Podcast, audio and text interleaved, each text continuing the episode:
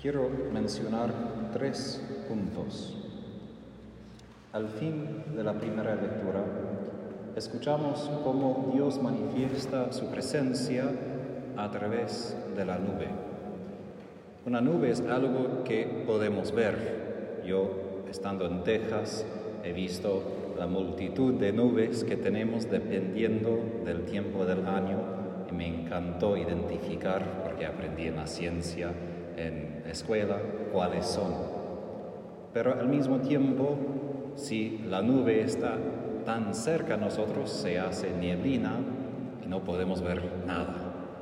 Y de hecho los que han estado en aviones saben de que cuando se sube a través de una nube no se ve nada.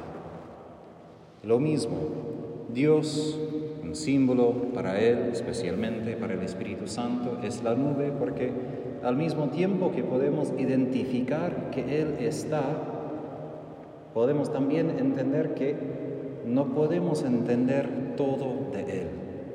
En otras palabras, Él se revela, pero nunca jamás puede revelar todo quién es, porque nosotros nunca podemos ver quién es en totalidad.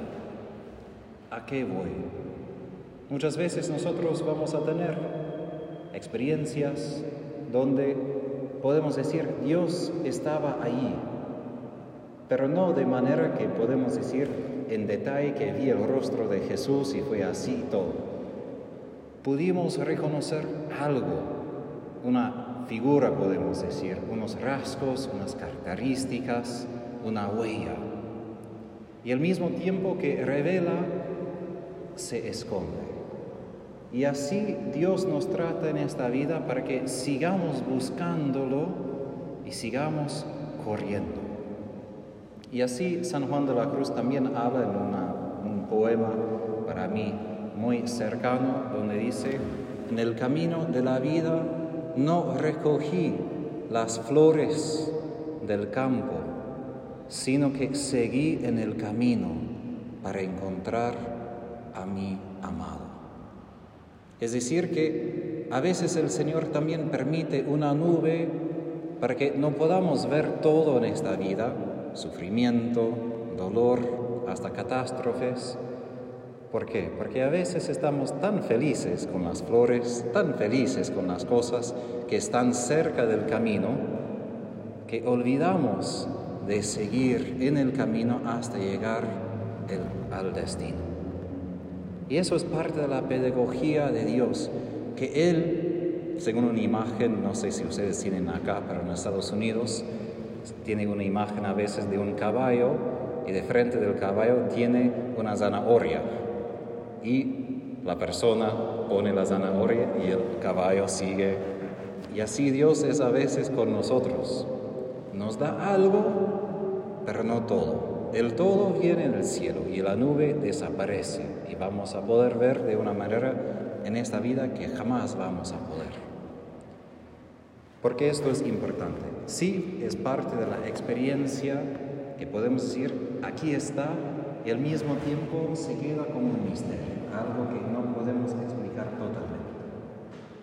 Pero también nosotros vivimos ahora después de la muerte de Jesús, después de su resurrección, y en contraste a los que vivían con Jesús, la gente que lo buscaba hoy en el Evangelio, solo podemos encontrar a Jesús a través de símbolos, a través de sacramentos.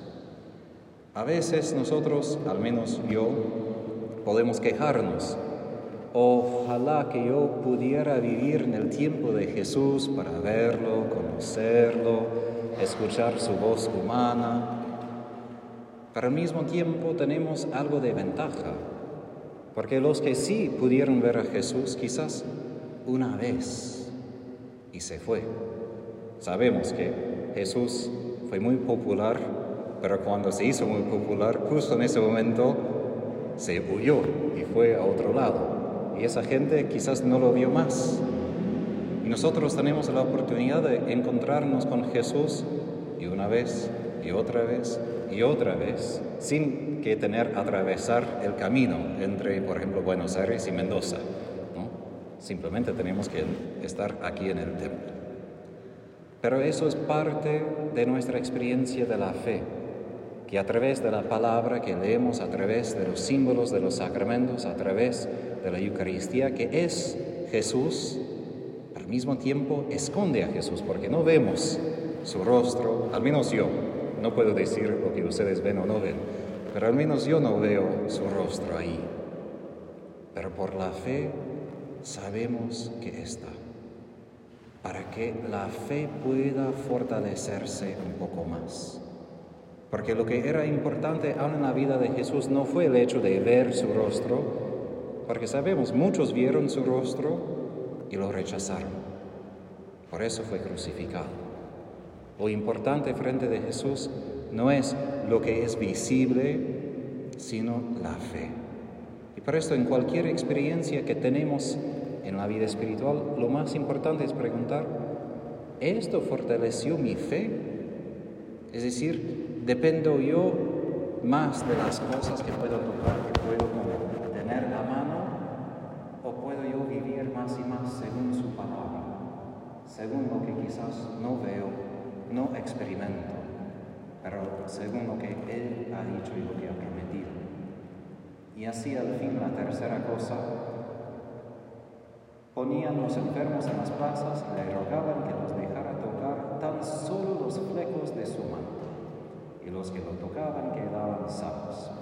Ahora eso es parte del origen de las religias, porque algo de la santidad de la persona se hace presente aún en su ropa, en sus cosas.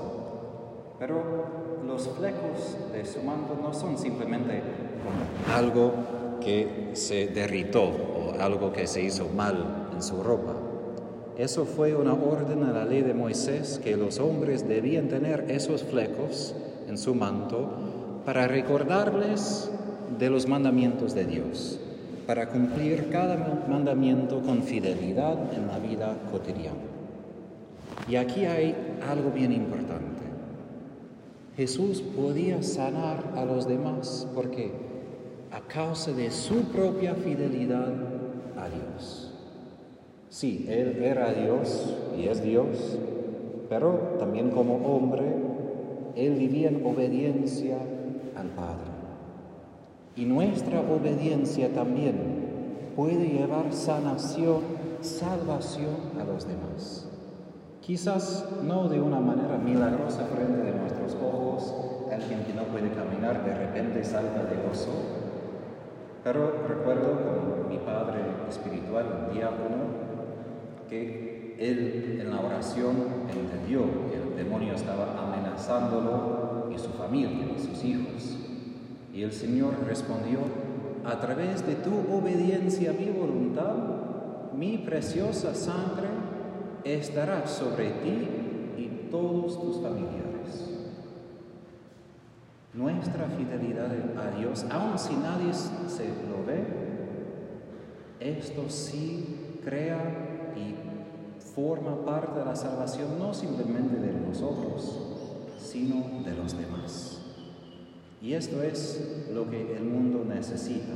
Sí, que nosotros podemos acercarnos a Él en nuestra infidelidad y pedir que Él sane nuestra desobediencia, nuestra pereza, para que podamos ser como Él, fieles en las cosas pequeñas. Porque ahí en las cosas escondidas, en las nieblinas, en las nubes, de la vida cotidiana encontraremos a Jesús. Y quizás también cuando los demás tienen esas nieblinas van a tocar a Jesús a través de nosotros, a través de unas palabras, gestos, acciones. Porque Jesús sí quiere sanar a través de los sacramentos en la liturgia, pero Jesús quiere vivir en cada uno de nosotros también seguir esa sanación a través de nosotros, de manera particular por cada uno, pero que depende siempre de esta obediencia, decir, sí Padre, quiero obedecer y quiero amar.